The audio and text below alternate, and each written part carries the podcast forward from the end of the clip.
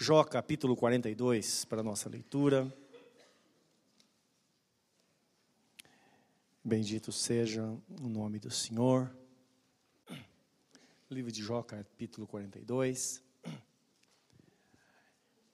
E esse personagem está tão presente na nossa vida, em toda a Bíblia.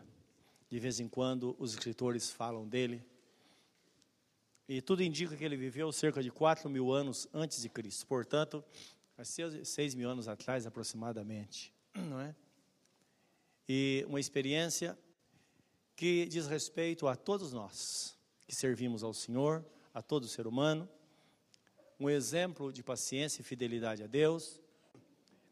E a vida de Jó mostra de uma forma assim extraordinária que qualquer pessoa em qualquer lugar pode servir a Deus e ser fiel a Ele, a despeito do tempo que ela está vivendo, da época e das circunstâncias que a cercam.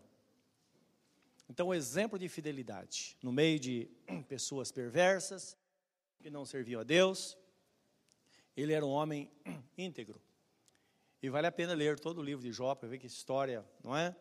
Maravilhosa no sentido de ele enfrentar a adversidade de cabeça erguida, uma fé genuína, que realmente Jesus o colocou como exemplo de vida cristã.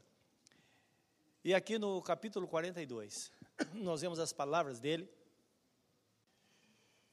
assim, num momento muito especial em que ele se encontra com Deus.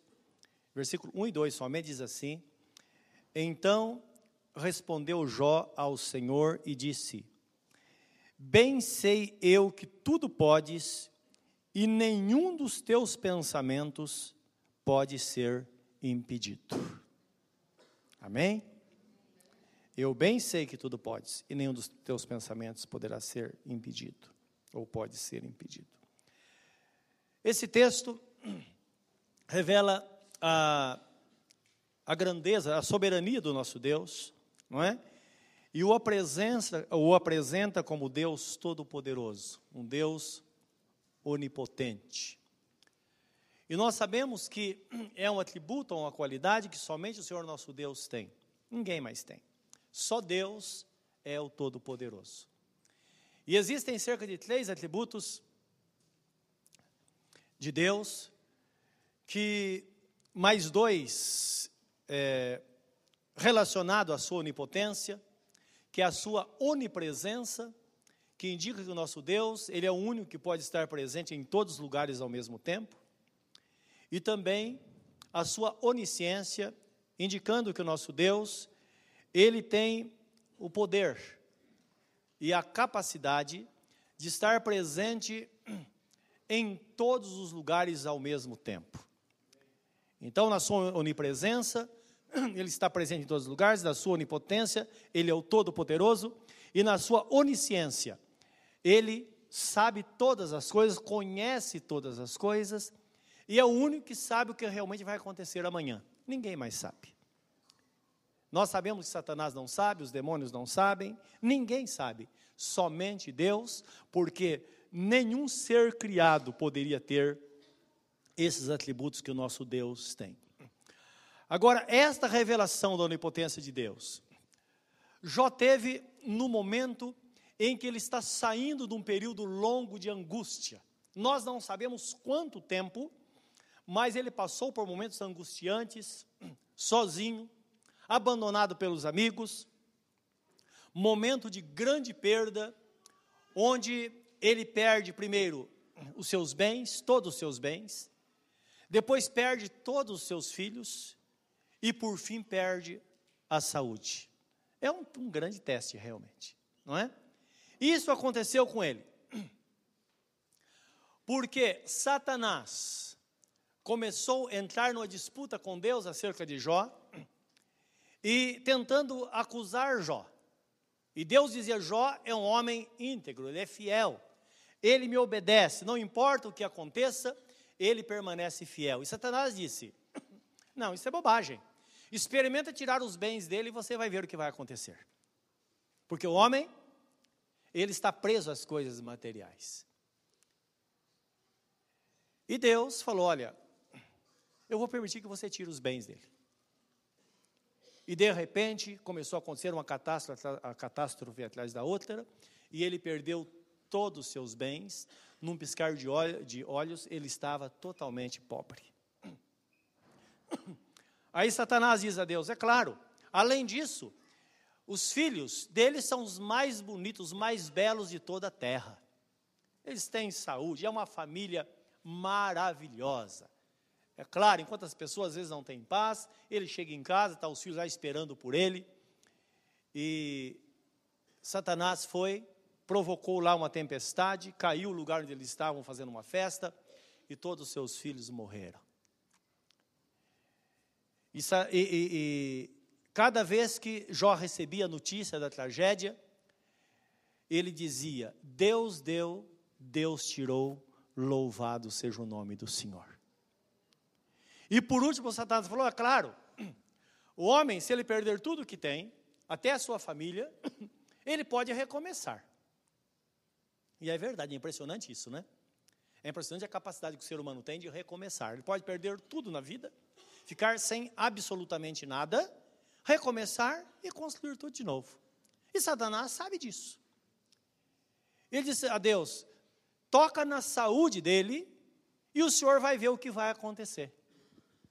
Porque homem nenhum consegue é, ser feliz ou conquistar alguma coisa se ele não, estiver, não tiver saúde. Ele falou uma verdade. E Deus disse: Pois toca no corpo dele e você vai ver. E ele foi cometido por uma enfermidade. A Bíblia Sagrada fala que ele sentava na cinza e se coçava com um caco de telha. Ele perdeu toda a sua pele. Uma, uma situação terrível. Ele dizia que até o seu hálito era, eh, o, fazia dele um homem repugnante às pessoas, ninguém chegava perto. Até que chegou um ponto que a própria esposa falou: Jó, amaldiçoa a Deus e morre. Até quando você vai continuar nessa? E Jó falou: mulher, você está falando como uma louca. Eu sei, eu sei em quem eu tenho crido como dizia o apóstolo São Paulo, né? É, mas Jó dizia de outra forma: Eu sei que o meu redentor vive, ele não está morto, e brevemente ele vai se levantar para julgar a minha causa. Então, o que nós vamos aprender nesta palavra a princípio é que todos nós, teoricamente, temos um limite na nossa vida. Satanás aposta nisso. Ele aposta. Ele sabe, cada um tem um limite. Ele sabe cada ser humano tem o seu preço não é verdade? E ele trabalha dia e noite para chegar nesse limite. Agora, nós, como crentes, precisaríamos ou precisamos pensar o que poderia acontecer na nossa vida, o que deve, deveria acontecer para nós abandonarmos os caminhos do Senhor. Há alguma circunstância? Jesus foi claro em dizer, não é? Ser fiel até a morte e dar-te-ei a coroa da vida. Então é isso que Deus espera de cada um de nós. E Jó exclama esse texto aqui no capítulo 42, quando ele está saindo desta situação, o dia estava amanhecendo para ele. Eu quero que você entenda. Por maior que seja o problema, por mais escuro que seja a noite, o dia vai amanhecer. Não importa o que aconteça, o dia vai amanhecer, porque na verdade nenhum problema vem para ficar. O nosso Deus é um Deus tão poderoso que o, o, salmista Davi, ele fala no Salmo 35, uma palavra repetida por Jesus no Novo Testamento. Ele diz assim: o choro pode durar uma noite, pode sim, mas a alegria virá pela manhã. Certamente a alegria virá para aqueles que estão servindo, aqueles que estão vivendo na presença de Deus. Eu bem sei que tudo podes, e nenhum dos teus pensamentos pode ser impedido. Esta palavra eu li na, na Bíblia é, corrigida, que é uma linguagem mais antiga. Tem uma Bíblia atualizada, que é mais nova, não é tradução mais nova. E a expressão diz assim: Eu sei que tudo podes, e nenhum dos teus planos pode ser impedido. Uma terceira tradução que eu consultei, que é a NVI, que é a nova versão internacional, uma Bíblia bem nova, e ela diz assim: eu sei que tudo podes fazer, ou melhor, eu sei que, pode, que podes fazer todas as coisas, e nenhum dos teus planos pode ser frustrado. São verdades que nós, como crentes, precisamos conhecer e guardar no nosso coração. Porque tenho visto pessoas fiéis a Deus, pessoas que professam a fé, pessoas que repetem a palavra de Deus, que conhecem a palavra de Deus, e num dado momento da vida, elas vêm, elas vêm com a reclamação que alguém ou alguma coisa está impedindo ela de servir ao Senhor. Então percebo que essa palavra contraria tudo, não é? O nosso Deus diz no, no livro dos profetas, o profeta Isaías diz assim: operando eu, quem impedirá? Então nós vamos guardar isso no nosso coração, porque em todas as áreas da nossa vida, muitas vezes nós passamos por situações e nós atribuímos a pessoas que elas estão nos impedindo de servir a Deus melhor. Eu me lembro certa vez que um pastor veio a mim e ele disse: Puxa vida, se Deus tivesse me dado uma mulher diferente, a minha vida seria muito melhor. A minha igreja parece, poderia ser maior. Não sei o que acontece, parece estar meio emperrado, porque, sei lá, a minha mulher, ela acorda muito tarde, ela fala demais, ela briga comigo, quer a minha atenção. E nós encontramos pessoas assim, achando sempre que o outro, se o outro mudar, ela vai se relacionar melhor com Deus. Lembra que algum tempo atrás eu disse aqui tem um texto no livro de Isaías, capítulo 9, onde, onde diz que Jesus, ele tem um principado sobre os seus ombros, não é? Principado significa um território governado por um príncipe. Isso indica que o nosso Deus Pai Todo-Poderoso, ele é o Senhor de toda a terra, mas Jesus, ele não, não é, esta, esta verdade não está relacionada à pessoa de Jesus por enquanto. Isso vai acontecer no final dos tempos, quando tudo for colocado nas mãos de Jesus e ele vai entregar ao Pai tudo aquilo que lhe foi dado. Hoje, porém, Jesus, nosso Senhor, ele governa individualmente na vida de cada um. Ele não governa de forma, de forma coletiva. O nosso Deus Pai Todo-Poderoso, sim, porque está escrito que a Deus pertence a terra e toda a sua plenitude. A Jesus pertence você e eu individualmente. É Ele reinando individualmente em cada território. E todos nós juntos formamos a igreja de Deus. Por isso que igreja não se trata de uma coletividade somente a coletividade. Uma pessoa sozinha é uma igreja. Porque igreja significa os tirados para fora. Uma pessoa que foi tirada do sistema do mundo. Aí você pega um grupo de 100 pessoas, também constitui uma igreja. Você pega o número de 500 pessoas, constitui uma igreja. Você pega o número de 10 milhões de pessoas, constitui uma igreja. Então, não existe esta esta, ou melhor, a igreja de Deus não diz respeito simplesmente à coletividade, todos aqueles que servem Jesus em toda a face da terra. Começa pelo indivíduo, por uma pessoa, Jesus governando na vida de uma pessoa. E a partir daí, todas as igrejas juntas formam a igreja de Cristo na terra. Não é maravilhoso isso? Então, dentro desta verdade, nós entendemos este plano maravilhoso do Senhor que ele estabeleceu na nossa vida para nos conduzir. Deus revela aqui a sua onipotência e a grandeza da sua criação. Agora, no, no, em Salmo capítulo 8, eu queria ver com vocês, Salmo 8, a Bíblia Sagrada mostra não somente o salmista falando da criação, mas do plano e controle absoluto de Deus sobre todas as coisas criadas por Ele. E preste atenção um pouco nisso, que isso nos traz um grande aprendizado. O nosso Deus é um Deus organizado. Ele criou todas as coisas com uma finalidade. Nada deste mundo foi criado a não ser que houvesse por trás disso uma finalidade. Nós somos criados para louvor da sua glória. E todas as demais coisas foram criadas para o bem-estar do homem, para que as coisas funcionassem de acordo daquele plano anterior, do primeiro plano estabelecido por Deus a todos aqueles que habitam sobre a terra. E no Salmo capítulo 8, ou Salmo 8, o salmista Davi, ele ora, falando desta grandeza de Deus, da sua onipotência, da sua magnitude é, diante da criação feita por suas próprias mãos. E ele começa dizendo: Ó Senhor, Senhor nosso, quão admirável ou quão magnífico é o teu nome em toda a terra, pois puseste a tua glória sobre os céus. Da boca das crianças e dos que mamam, tu suscitaste força por causa dos teus adversários, para fazer escalar o inimigo e vingativo.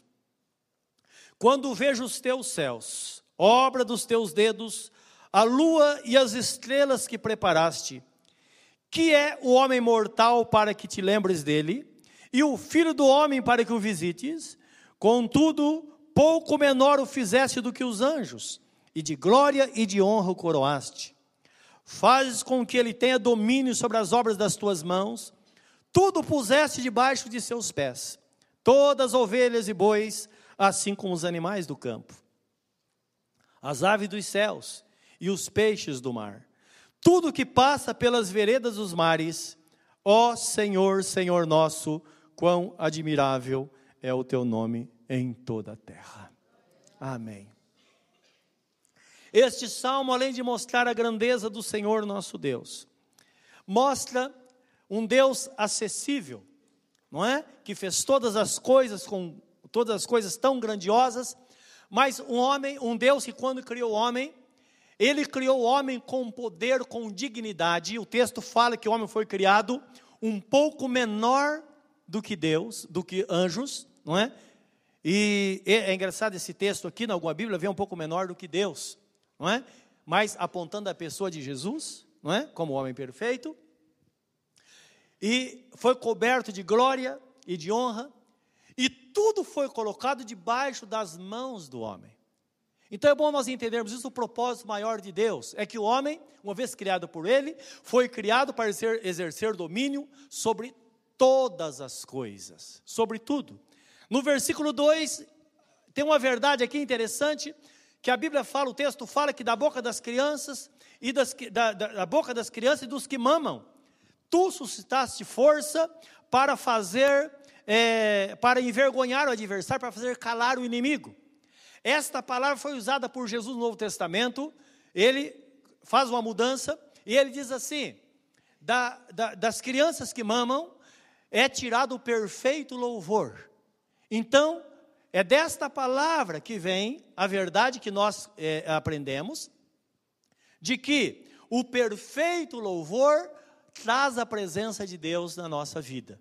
Então, diz do, do louvor, o louvor feito por uma criança. Claro que não está apontando exatamente a criança e excluindo os demais, mas aqui o nosso Deus, nesta palavra, Ele está nos chamando para uma vida de simplicidade na presença dEle. Tanto é que Jesus, mais tarde, ele fala: não é? Se não vos tornares como uma criança, de maneira nenhuma entrareis no reino dos céus.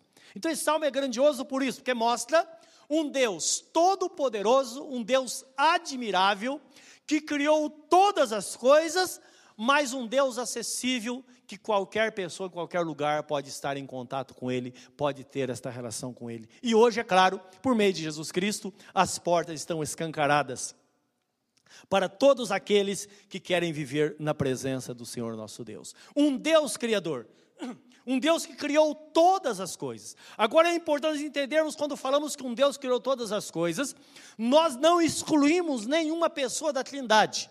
Por quê? Deus Pai, Deus Filho e Deus Espírito Santo são constituídos num só Deus, um Deus único. Jesus é a segunda pessoa da Trindade, o Espírito Santo a terceira pessoa da Trindade, e a Trindade estava na criação, todas as coisas foram feitas pelo Pai, pelo Filho e pelo Espírito Santo. Tanto é que lá no livro de Gênesis, quando Deus fala, quando a Bíblia fala que o homem foi criado, vem essa expressão: desçamos e façamos o homem a nossa imagem conforme a nossa semelhança. Então, indicando que existia pelo menos duas pessoas, mais que uma pessoa, porque traz no plural esse verbo não é? Indicando que a Trindade estava ali para realizar esta grande obra da criação. E quando chega no homem, aí Deus estabelece um plano especial para a vida do homem, isso que nós precisamos entender. E quando se trata de plano para a vida do homem, ninguém fica fora, meus irmãos. Por que, que é importante entendermos isso? Porque quando nós pregamos a palavra, quando nós estamos na igreja, quando falamos das coisas de Deus, nós não podemos ter a impressão que esta palavra foi escrita para nós. Não. Tudo que está escrito foi escrito para toda a humanidade. Porque Deus tem um plano só para toda a humanidade. E prova é que a Bíblia Sagrada fala que nunca houve salvação fora de Jesus. Jesus, ele é o caminho, a verdade e a vida. Ele diz: ninguém vê o Pai não ser por mim. Não importa quantas religiões tenham no mundo. A Bíblia Sagrada diz que somente Jesus é o mediador entre Deus e os homens. Só Ele nos conduz à presença do Pai. Portanto, nosso Deus, Ele vê a humanidade, toda a humanidade, como um grupo só. Não há separação. A palavra é para todos. Existem aqueles que estão dentro do plano e aqueles que estão fora do plano estabelecido por Deus. É por isso que a pastora Sandra falou há pouco acerca da, da vivência de uma criança no reino de Deus e o momento em que esta criança tem compreensão da palavra e se entrega ao Senhor. E ela vai viver na presença do Senhor. Existem dois grupos: aqueles que recebem a palavra e aqueles que rejeitam. Aqueles que recebem Jesus como Salvador e aqueles que o rejeitam. Existem dois caminhos também na eternidade. Existem dois lugares na eternidade onde o homem vai passar a vida. E nós precisamos escolher que caminho nós vamos seguir, não é? Então Deus tem um plano, mas depende da escolha, a pessoa vai para a perdição ou vai para a salvação eterna na presença do Senhor nosso Deus. É isso que a Bíblia Sagrada nos indica. Os irmãos lembram daquela é, história contada por Jesus do rico e Lázaro? Aquele homem muito rico, muito poderoso, tinha muitos bens materiais, e ele pensava, porque tinha muitos bens materiais, ele estava de bem com Deus. É o que as pessoas pensam. O que Satanás faz com que os homens entendam. O que Satanás apostou a vida de Jó foi por causa disso. Ele diz: não, Jó pensa como, como todo mundo. Se tem muitas coisas materiais, está bem com Deus. E isso não é verdade. A pessoa pode não ter nada e estar num pleno relacionamento, relacionamento com Deus. Pode ter muito e ter um pleno relacionamento com Deus. Então, o que precisamos entender é que isso tem permeado a vida do homem por gerações. O homem preso o homem preso a essas coisas. Agora, dentro deste plano estabelecido por Deus, nós vamos entender que depende da nossa decisão, como aconteceu com o rico e Lázaro, que Lázaro era um mendigo, que via a porta do rico, ele não tinha nada, era um mendigo. Seu corpo era coberto de úlceras, e a Bíblia diz que para aliviar a dor e aquela coceira, ele deixava que os cães lambessem as suas feridas. Dá para entender? Imagina um morador de rua, era mais ou menos assim. E Jesus foi claro em dizer: um dia chegou o fim, todos nós vamos chegar nesse fim, meus irmãos. Pode ser um pouco mais tarde, um pouco mais cedo, mas nós estamos na fila, precisamos ter consciência disso. Hora ou outra, tudo vai terminar. E na vida deles também terminou. Então, Jesus fala que o rico morreu e foi sepultado. Lázaro também morreu e foi conduzido pelos anjos ao seio de Abraão. Aí começou a nova história. E de repente, quando aquele homem rico olha, ele estava num abismo profundo, se queimando nas chamas, e Lázaro do outro lado, num paraíso, não é? Vivendo uma vida plena. Ele se assustou. Puxa vida, eu não esperava isso. E aí ele começa a clamar, e a pedir que Abraão, Abraão no caso aí representa o nosso Deus Todo-Poderoso, que pedisse para Lázaro pelo menos molhar a língua dele com água para ele sair daquele tormento, daquelas chamas. Abraão disse: Olha, não, não dá, mesmo aqui não, não adianta ter misericórdia, não há misericórdia mais. Mesmo que exista misericórdia, nada vai mudar porque há um abismo entre vocês dois. Um não pode sair de um lugar e para o outro e nem o outro mudar de lugar. Não. Quando fechamos nossos olhos, a eternidade está determinada para todos nós. Então, isso nós precisamos um plano estabelecido por Deus. Lá no fim, dois caminhos nos esperam. E sempre precisamos fazer essa pergunta: onde eu vou passar a eternidade? Onde você deseja passar a sua eternidade? Essa é a pergunta que a Bíblia Sagrada faz para todo ser que respira.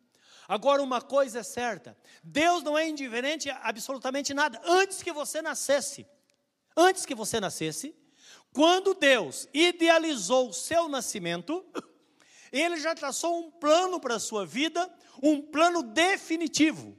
E ele disse: se você andar neste caminho, você vai terminar na minha presença. Se você sair fora da minha vontade, você vai terminar no abismo. Então tudo depende da vida que levamos aqui na terra. E, esta, e, e este plano é como a planta de uma casa. Então, se você vai construir uma casa, você faz lá uma planta, com todos os detalhes, e entrega na mão de um consultor, fala, eu quero a casa assim. Aí ele fala, não, mas eu vou fazer uma mudancinha aqui, vou mudar essa porta para cá, não é? Vou fazer isso, aquilo. Quando termina, você tem um monte de puxadinho lá e a casa não saiu, não é? Então, o plano é exatamente esse, é um mapa que nós vamos seguir fielmente. E eu quero que você veja isso. Leia comigo, por favor, no livro de, de Romanos, capítulo 8, 28 a 30. Aquela palavra que nós, que é bem clássica, onde diz que todas as coisas cooperam juntamente para o bem daqueles que amam a Deus, isto é, daqueles que são chamados segundo o seu propósito, daqueles que estão no plano divino, o plano estabelecido por Deus para todos nós.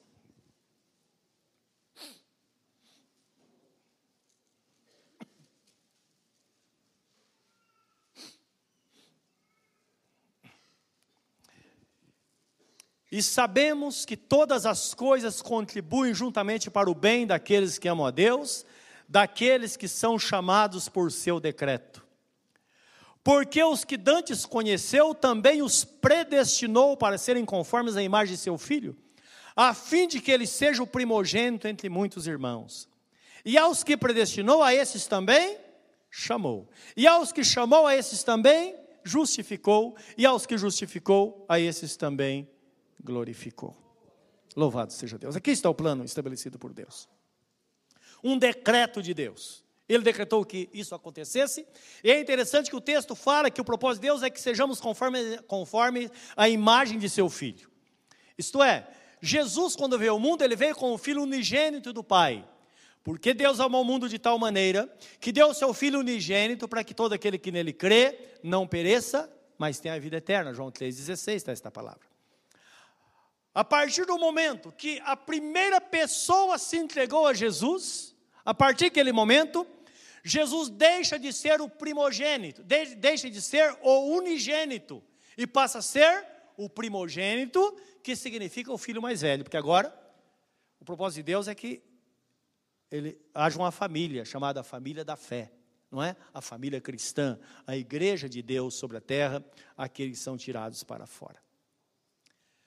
Agora, algo interessante que nós vemos aqui.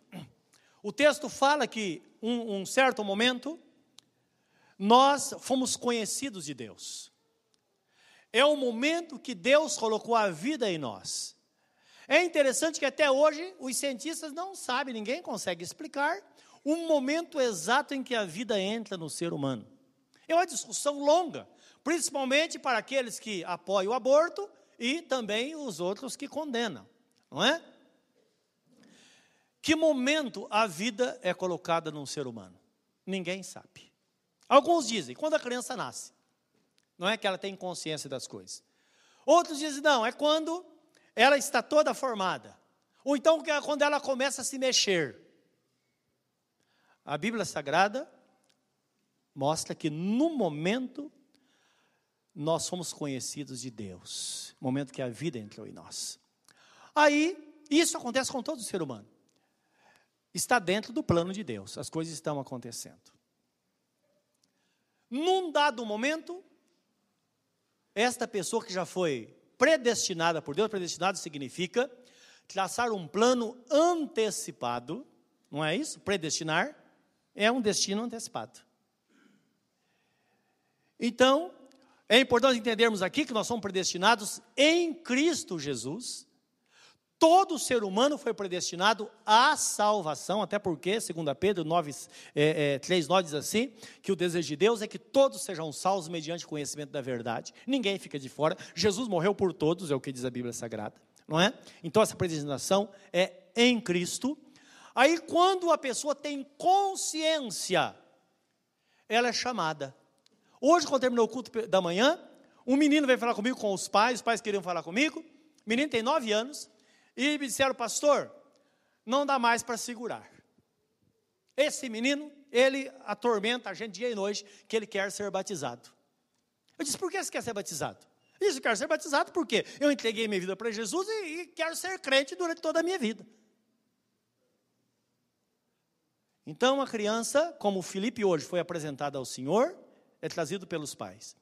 Mas um dia, ele vai sentir o chamado de Deus, ele vai ouvir a palavra, e ele, sozinho, sem ajuda de ninguém, ele vai crer e aí vai começar na cabeça dos pais: oh, eu quero ser batizado porque eu quero ser crente, eu quero estar no plano, eu quero estar na presença de Deus. E ninguém entende o que está acontecendo, mas é o próprio Espírito Santo trabalhando no coração do ser humano, chamando-o para o caminho, para que ele viva neste plano e seja legitimado a sua presença neste plano, porque a eternidade depende deste plano ser obedecido, que a pessoa entre neste plano. E quanto mais cedo, melhor, porque muitas pessoas vêm muito tarde. Quando a pessoa entrega a vida para Jesus, geralmente ela já ouviu o chamado muitas e muitas e muitas vezes. Você que está aqui hoje, se você não entregou a sua vida para Jesus, quantas vezes você ouviu a palavra de Deus? Quantas vezes? Às vezes na rua, no trem, na Praça da Sé, onde você passa, alguém está falando: entrega a sua vida a Jesus, entrega a sua vida a Jesus. Não é verdade? E a pessoa vira as costas, faz esse crente falando bobagem, não sabe o que fala. Você vai ver quando a trombeta tocar. Aí é que nós vamos ver, não é? É isso que a Bíblia Sagrada está dizendo, é o Senhor chamando. E essas pessoas que são chamadas e atendem aos chamados, o texto fala que elas são justificadas. É claro, porque quando a pessoa é chamada, é o próprio Espírito Santo dizendo: olha, você precisa se livrar dos seus pecados. E para se livrar dos seus pecados, você, você precisa crer e ser batizado, porque está escrito: ide por todo mundo, pregar o evangelho a toda criatura. Quem crer e for batizado será salvo, e quem não crer será condenado. Então você tem que se livrar dos seus pecados, crendo no Filho de Deus, porque Ele é o único mediador entre Deus e os homens como disse o apóstolo São Pedro em Atos capítulo 4, versículo 12, porque debaixo do céu não existe nenhum outro nome dado entre os homens através do qual devamos ser salvos. Então guarda isso. E aqueles que atendem ao chamado são justificados, e aos justificados, eles são glorificados. Ora, uma pessoa, quando ela legitima, quando ela ratifica, não é? Que ratificar é como autenticar uma, um, um papel que faz com que aquilo se torne é, válido. Você pega um documento, então você vai e autentica aquele documento. É uma xerox, exceto carta de motorista. O resto, em todos os lugares, funciona, não é? Então, você não tem original, tem um documento autenticado. Então, a autenticidade de tudo isso se dá no momento em que nós entregamos nossa vida para Jesus, nossos pecados são perdoados, nós somos justificados e a glória de Deus vem sobre nós. E as coisas vão acontecendo. Então, quando a Bíblia Sagrada fala que aquele que começou a obra em vós é poderoso para terminá-la até o dia de Jesus Cristo, esta palavra nós podemos ligar àquela que está no, no, livro de Provérbios, que diz assim: A vereda do justo é como o romper da aurora, que vai brilhando, brilhando até ser dia perfeito. Você entregou sua vida para Jesus e a glória de Deus vai brilhando na sua vida, as coisas vão acontecendo, vão acontecendo. Quando você chegar no momento em que Deus fala, chegou no ponto isso coincide com o tempo da sua passagem para Deus, o momento do seu chamado para viver a eternidade na presença dEle. Então, são coisas reais que acontecem na nossa vida. O que precisamos saber nesta noite? É que Deus tem um plano para a minha vida e tem um plano para a sua vida. Você é uma pessoa predestinada. Porque Deus, Ele antecipou esse plano na sua vida desde o começo, para que você vivesse de fato e de verdade na sua presença para todo sempre. Agora, vivendo nesse plano na presença de Deus, as tribulações estão por aí. Então, vamos pensar na vida de Jó. O que Satanás pensava dele? Satanás pensava que se tirasse as coisas materiais, ele ia abandonar a Deus, não é? Se tirasse a família, também ia abandonar. Se tirasse a saúde, aí ia acabar tudo. Jó não ele permaneceu fiel. Momento de angústia, a pior angústia da vida dele. Ele disse: Eu sei que o meu redentor vive e brevemente ele vai se levantar para julgar a minha causa. Todo crente precisa ter isso no coração, meus irmãos. Satanás aposta. O que, que poderia acontecer na sua vida para você abandonar a vida cristã? Esse mundo é um mundo de tribulação. Algumas pessoas dizem: Nós somos chamados para o reino, nós somos chamados para o paraíso, agora estou na terra prometida. Não, nós somos chamados para o deserto, nós estamos a caminho do reino. Não é? Enquanto vivermos, vai ser um desafio. Enquanto vivermos aqui, estaremos vivendo esse desafio, passando pelas tribulações. Agora, se você não crer que Deus estabeleceu um plano para a sua vida, e nada vai poder te afastar do caminho, nada vai tirar você das mãos do Senhor, se você não crer desta forma, se você não crer, conforme está escrito na Bíblia Sagrada, que nada poderá nos separar do amor de Deus que está em Cristo Jesus, se nós não crermos desta forma, nós vamos estar sempre com um pé dentro e um pé fora. Nós precisamos ter essa certeza absoluta de que entramos no caminho e vamos servir ao Senhor de todo o nosso coração, com todas as nossas forças por toda a nossa vida. A vida cristã não é uma vida de correria. É claro, às vezes nós somos motivados a buscar a presença de Deus, buscando coisas novas diante do Senhor. Mas algumas pessoas vivem uma vida de correria. Então elas não param, estão à procura de uma emoção, de uma coisa nova. Nós vemos a situação, como as coisas estão acontecendo hoje.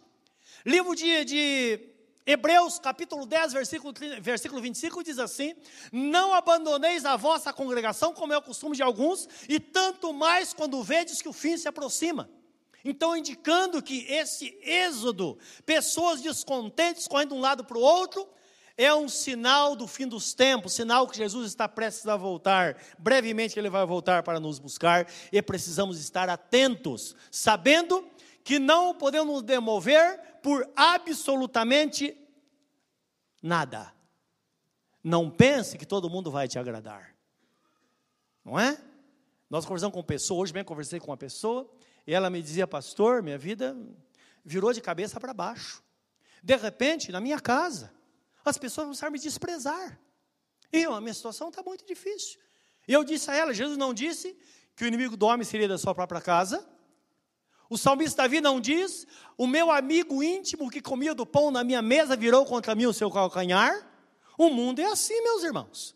E o fato de nós estarmos em Cristo é exatamente para que, a despeito das dificuldades, este plano se cumpra na nossa vida, porque dias melhores virão.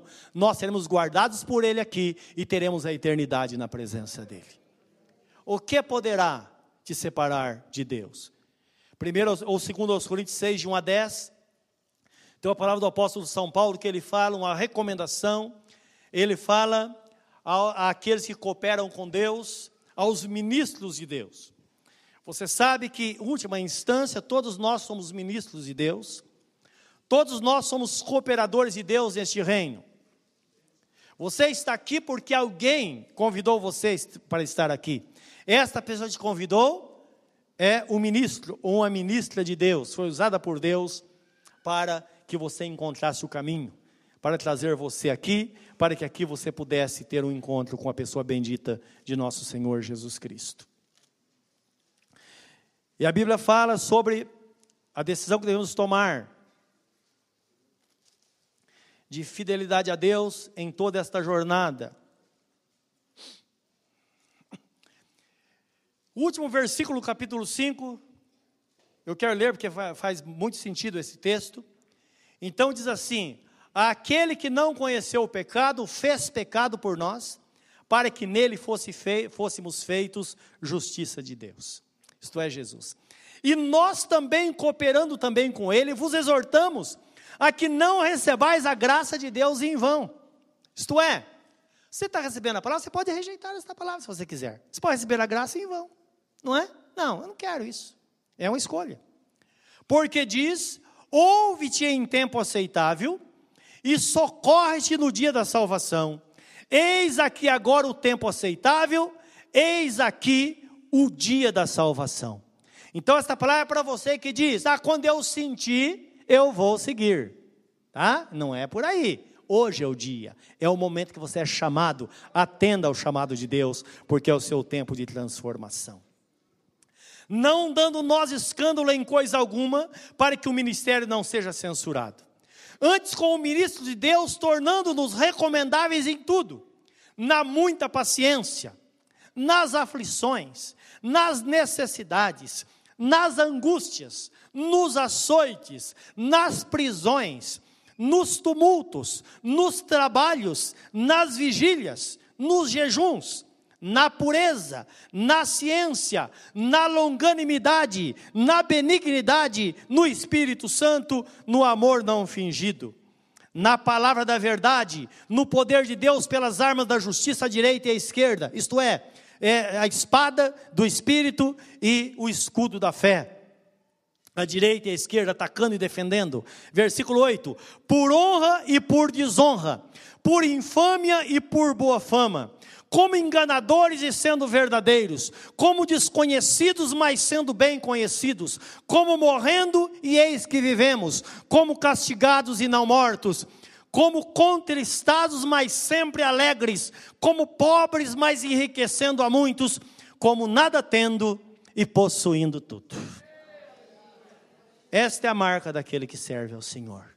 Uma pessoa que está preparada para viver em qualquer circunstância. Uma pessoa que atendeu ao chamado de Deus está em pleno processo de crescimento, preparando para a eternidade. Eu sei que tudo podes e nenhum dos teus planos será frustrado. Eu quero que você saiba nesta noite que Deus controla a sua vida desde antes do seu nascimento e vai controlar para sempre, para sempre até a eternidade. Eu quero ler com você agora, por gentileza, peço a você que abra a Bíblia comigo no Salmo 139.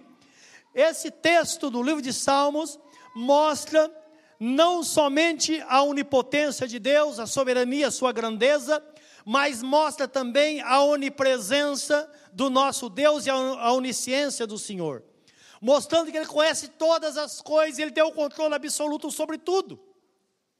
E quando você entrega a sua vida ao Senhor Jesus, esse controle se torna tão grande, tão absoluto, que nada foge da vontade dEle. Ele vai estar conduzindo, Ele vai estar guardando você, e Satanás nunca vai poder tocar na sua vida, a não ser que Ele permita.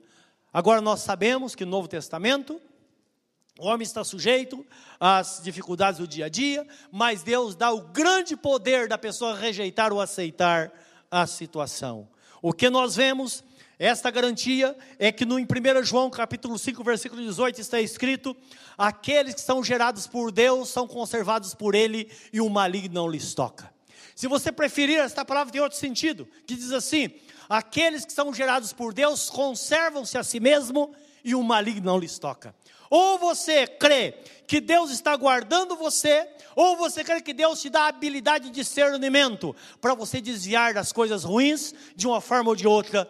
Você está debaixo da poderosa mão de Deus e recebendo essa proteção diária. Não é? Tudo está debaixo da vontade de Deus.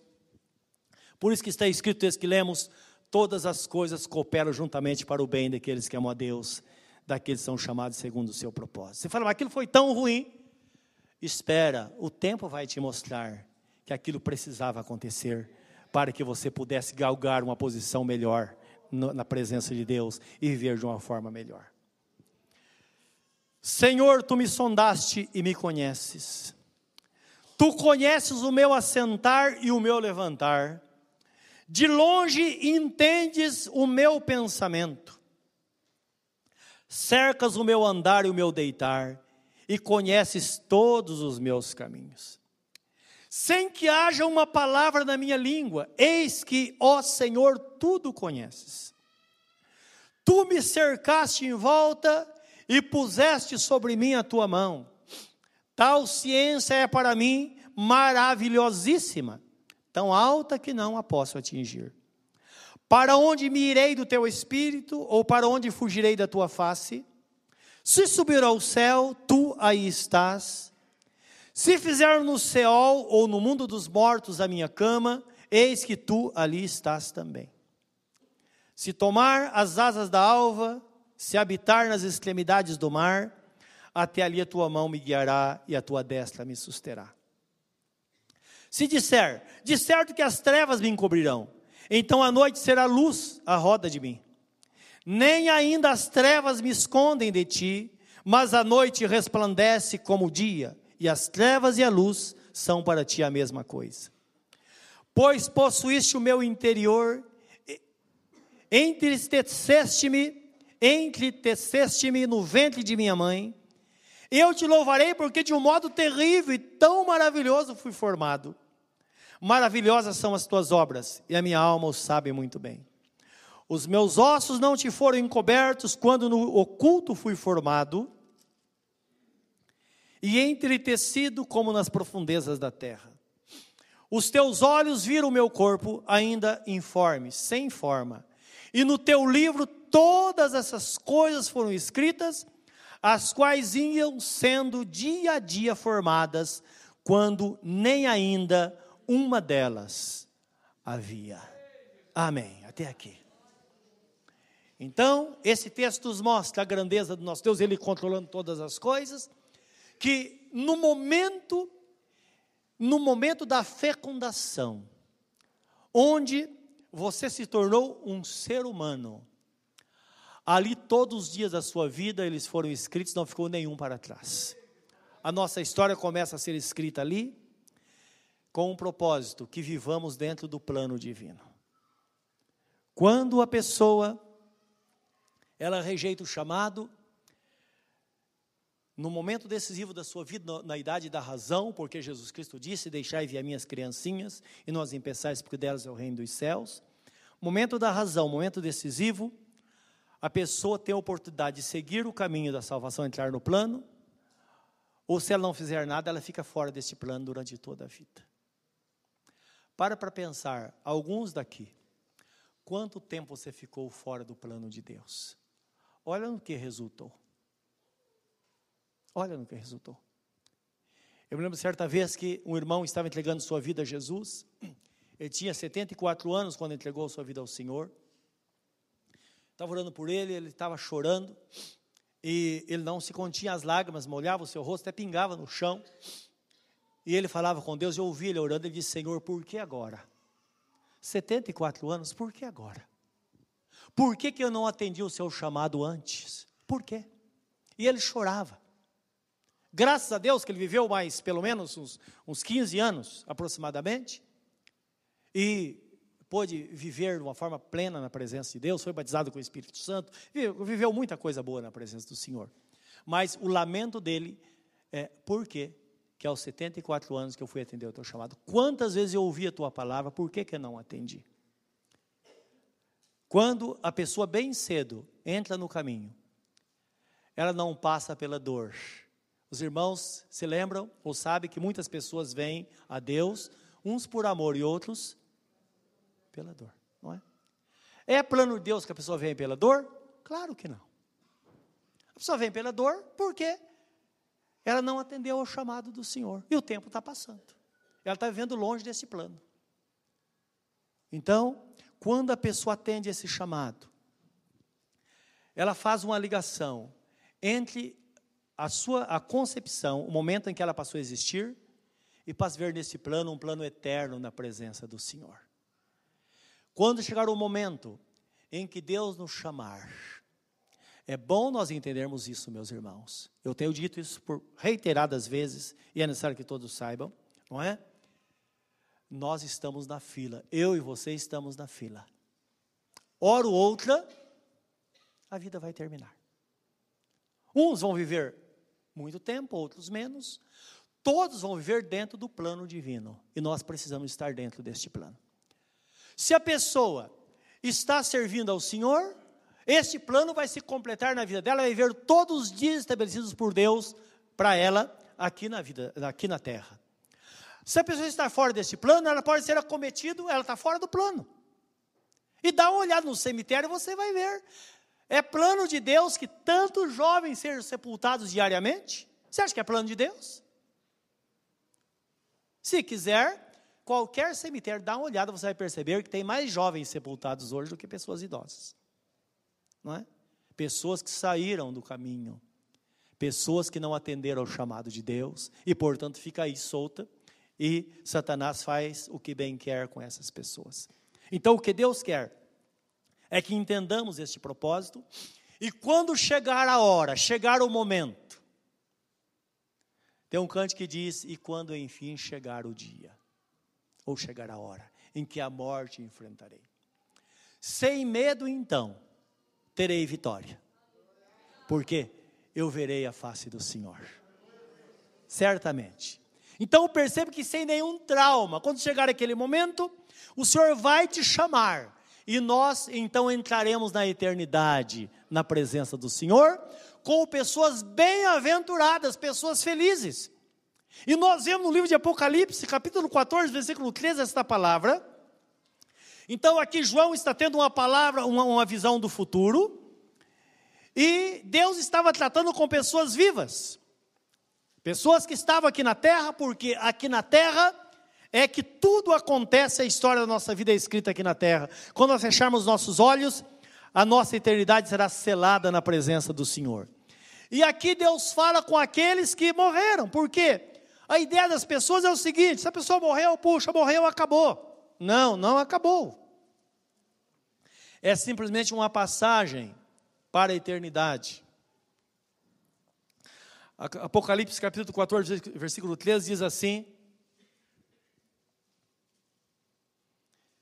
Versículo 12 fala da paciência, né, dos santos. Aqui está a paciência dos santos. Aqui estão os que guardam os mandamentos de Deus e a fé em Jesus. E ouvi uma voz do céu que me dizia: Escreve. Bem-aventurados os mortos que desde agora morrem no Senhor. Porque quem não morre no Senhor não é bem-aventurado. Sim, diz o Espírito, para que descansem dos seus trabalhos e as suas obras os sigam. Aqui é selado a nossa vida na presença de Deus.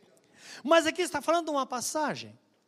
Agora, e a eternidade diante do Senhor? É bom nós entendermos que esse plano de Deus começou no momento da nossa existência e vai se estender à eternidade. Pense na eternidade.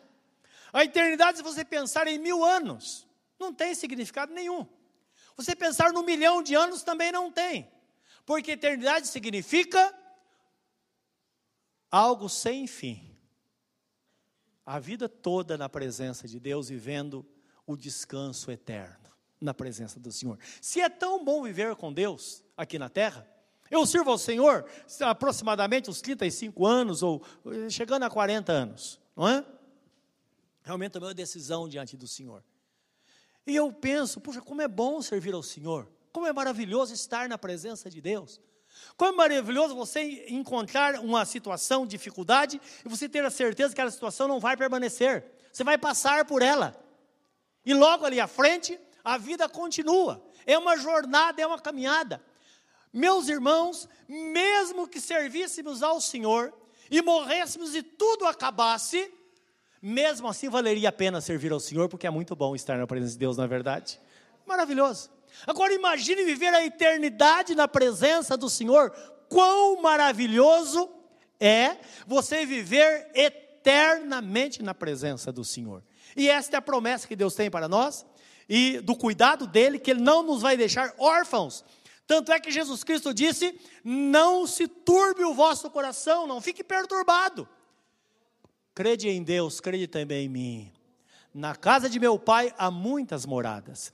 Se assim não fosse, eu vou teria dito: Vou preparar-vos lugar, e quando eu voltar, e quando eu preparar lugar, eu voltarei para vós outros e vos levarei para mim mesmo, para que onde eu estiver estejais vós também.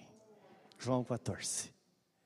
Ele foi preparar lugar. O nosso lugar está reservado no céu, onde viveremos eternamente com Ele.